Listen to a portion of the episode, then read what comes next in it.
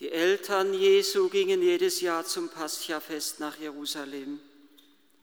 Als er zwölf Jahre alt geworden war, zogen sie wieder hinauf, wie es dem Festbrauch entsprach. Nachdem die Festtage zu Ende waren, machten sie sich auf den Heimweg. Der Knabe Jesus aber blieb in Jerusalem, ohne dass seine Eltern es merkten.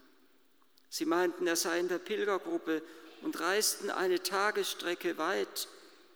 Dann suchten sie ihn bei den Verwandten und Bekannten. Als sie ihn nicht fanden, kehrten sie nach Jerusalem zurück und suchten nach ihm. Da geschah es, nach drei Tagen fanden sie ihn im Tempel. Er saß mitten unter den Lehrern, hörte ihnen zu und stellte Fragen. Alle, die ihn hörten, waren erstaunt über sein Verständnis und über seine Antworten.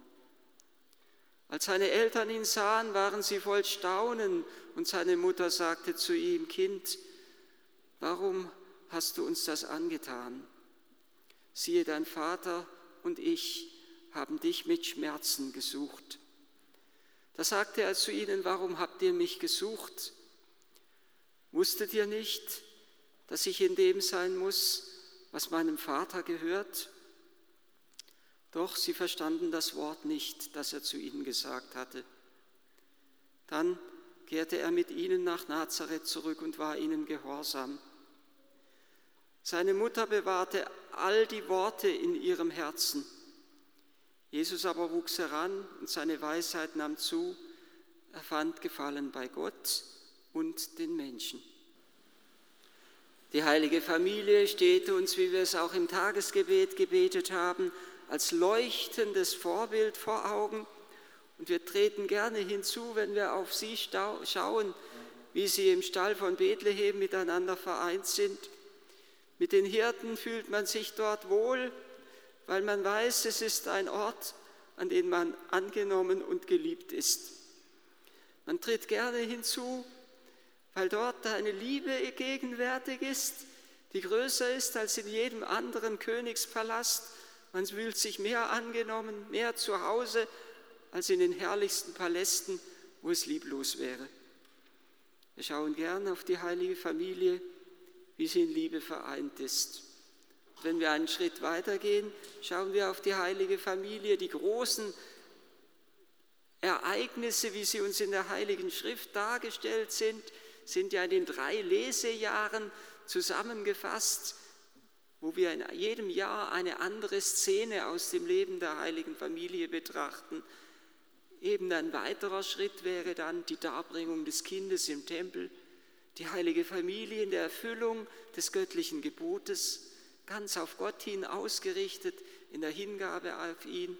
Oder ein weiterer Schritt, die heilige Familie auf der Flucht nach Ägypten, wiederum ein Ausdruck innigster, sich verzehrender Liebe des einen für den anderen, wo der eine bereit ist, alles zurückzulassen, seine Heimat, den Beruf, die gesicherte Existenz, alles zurückzulassen, nur um das Kind zu schützen.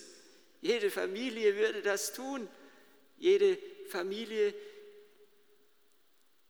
die in der Gesinnung des Herrn lebt, würde für ihr Kind alles zurücklassen, alles geben, nur um das Leben dieses Kindes zu schützen. Und schließlich die Szene im heutigen Evangelium wo fast so ein Bruch hineinkommt in das, was wir unter Familie, unter idyllischem Familienleben verstehen, wo doch Harmonie sein muss, wo doch nicht einfach der Zwölfjährige ohne den Eltern Bescheid zu sagen zurückbleiben kann im Tempel. Zumal wenn wir noch die Lesungen im Hintergrund hören, dass man Vater und Mutter ehren soll. Und dann stellt er am Ende noch die Gegenfrage, als die Mutter voll Schmerzen von ihrem Schmerz berichtet und ihm sagt, warum hast du uns das angetan? Wusstet ihr denn nicht, dass ich in dem sein muss, was meinem Vater gehört? Als würde er den Ball zurückspielen. Er lässt sie zurück in Angst und Sorge zunächst. Er lässt sie zurück im Unverständnis. Sie verstanden nicht, was er damit meinte, heißt es ja dann.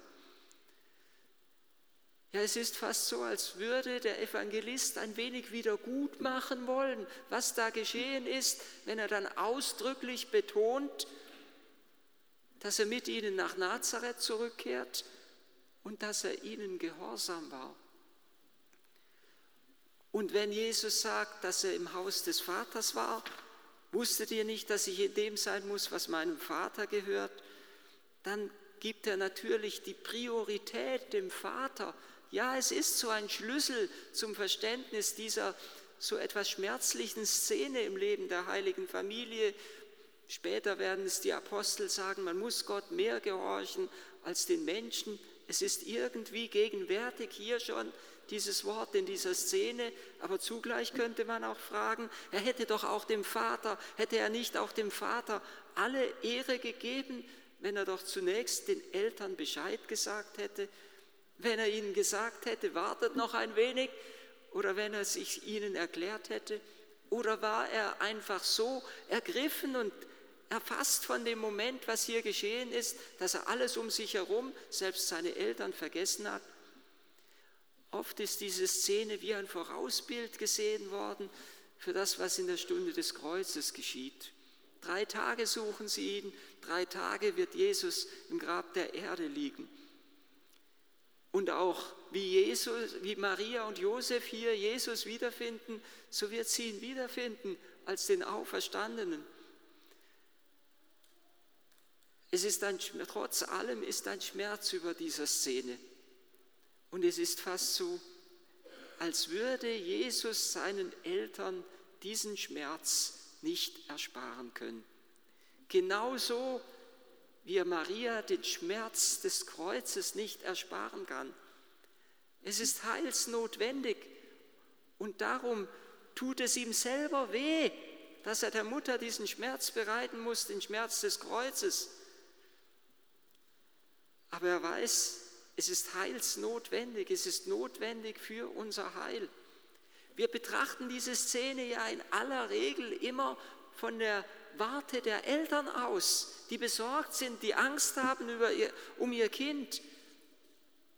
Die Gottesmutter sagt es ja ausdrücklich, voll Schmerzen haben wir dich gesucht. Wir betrachten sie aus der Warte der Eltern. Und jede, jedes Elternpaar, jede Mutter, jeder Vater kann diesen Schmerz sicherlich nachempfinden, wenn das Kind auf einmal verloren ist, man es nicht mehr findet, drei Tage lang verloren ist. Aber es würde uns gut tun, einmal auch aus der Warte Jesu auf diese Szene zu schauen. Ob es nicht auch für ihn ein Schmerz ist, dort zurückzubleiben und die Eltern ziehen zu lassen, weil er weiß, dass er jetzt im Tempel notwendig ist. In einem unserer Lieder singen wir ja, Hilf Herr meines Lebens, dass ich nicht vergebens hier auf Erden bin, Hilf Herr meines Lebens, dass ich dort nicht fehle, wo ich nötig bin. Und Jesus weiß genau, jetzt ist er nötig im Tempel. Und deshalb lässt er diesen Schmerz seiner Eltern, der auch ein Schmerz in seinem eigenen Herzen ist, zu, weil er weiß, dass er dort notwendig ist. Das Leben der heiligen Familie und jedes Leben jeder Familie ist eine hohe Schule der Liebe. Und Jesus nimmt auch seine Eltern in diese hohe Schule der Liebe hinein. Familie hat immer ganz viel mit Selbstverzicht zu tun. Bereitschaft, sich zurückzunehmen, um dem anderen Raum zu geben. Der größte Selbstverzicht der Maria und Josef abverlangt ist, ist der Verzicht auf Jesus, weil er das Liebste ist, was sie haben. Der Selbstverzicht, der wie ein Vorausbild ist auf die Stunde des Kreuzes, ein Vorausbild ist zunächst einmal auf die Stunde, wo Jesus in sein öffentliches Wirken eintritt und Maria Jesus ziehen lassen muss, aber viel schlimmer, viel schmerzlicher noch, wo sie ihn ziehen lassen, gehen lassen muss, den Weg des Kreuzes, wo sie ihn sterben lassen muss und es nicht verhindern kann. Es ist ein Einüben hier schon in den Selbstverzicht, es ist ein Einüben in das Nicht-Verstehen können. Aber ich würde sagen, gerade hier reift Maria und auch Josef und sie wachsen in die Christusverähnlichung hinein. Die Beziehung wird neu geknüpft. Sie müssen ihn ziehen lassen. Sie müssen, mussten ihn zurücklassen, zumindest zunächst für drei Tage. Der heilige Josef hat ja so etwas Ähnliches schon erlebt vorher, als er Maria sich in seinem Herzen entschlossen hat, Maria ziehen zu lassen, als er sieht, dass sie schwanger ist und er in seinem Herzen den Entschluss trifft, sich in aller Stille von ihr zu trennen, weil er sie nicht bloßstellen wollte. Ein ungeheurer Selbstverzicht, den Josef da leistet. Er gibt Maria in die Freiheit, aber sie wird ihm dann neu, ganz neu vom Engel her geschenkt. Genauso wie hier die Eltern Jesu letztendlich in die Hände des Vaters legen müssen. Aber er wird ihnen noch einmal ganz neu geschenkt. Er kehrte mit ihnen nach Nazareth zurück und er war ihnen gehorsam. Und Maria muss ihn eben noch einmal ziehen lassen, aber er wird ihr wiederum im Kreuz, aber er wird ihr wiederum ganz neu geschenkt als der Auferstandene. Maria wächst hinein in die Größe und Weite ihres Herzens. Sie wächst hinein in die Hingabe dessen, was ihr am kostbarsten und am liebsten ist. Und sie wächst hinein in die Christusverähnlichung, denn genau so wie sie hier Jesus fragt, warum hast du uns das, warum hast, warum hast du uns das angetan? Genauso wird Jesus den Vater fragen in der Stunde des Kreuzes, mein Gott, mein Gott, warum hast du mich verlassen? Und Maria könnte hier auch fragen, Jesus, warum hast du mich verlassen? Und der Schmerz, es ist letztendlich die Frage nach dem Schmerz, die Frage auch nach dem Sinn des Leidens, die Frage nach der Hingabe. Der Schmerz hier, er trägt dazu bei, dass unsere Liebe noch viel größer wird. Die sich verzehrende Liebe der Gottesmutter und des heiligen Josef, die sich verzehren in ihrem Schmerz, als sie Jesus drei Tage lang suchen und schließlich endlich im Tempel finden. Und der Schmerz trägt auch dazu bei, dass wir geläutert und gereinigt werden. Es trägt dazu bei, dass unser Herz groß und weit wird. Er trägt zu einem inneren Wachstum in unserem Leben bei. Maria und Josef wachsen hinein in das Ziehenlassen des Herrn. Sie müssen ihn freigeben, wie die Eltern immer ihre Kinder freigeben müssen,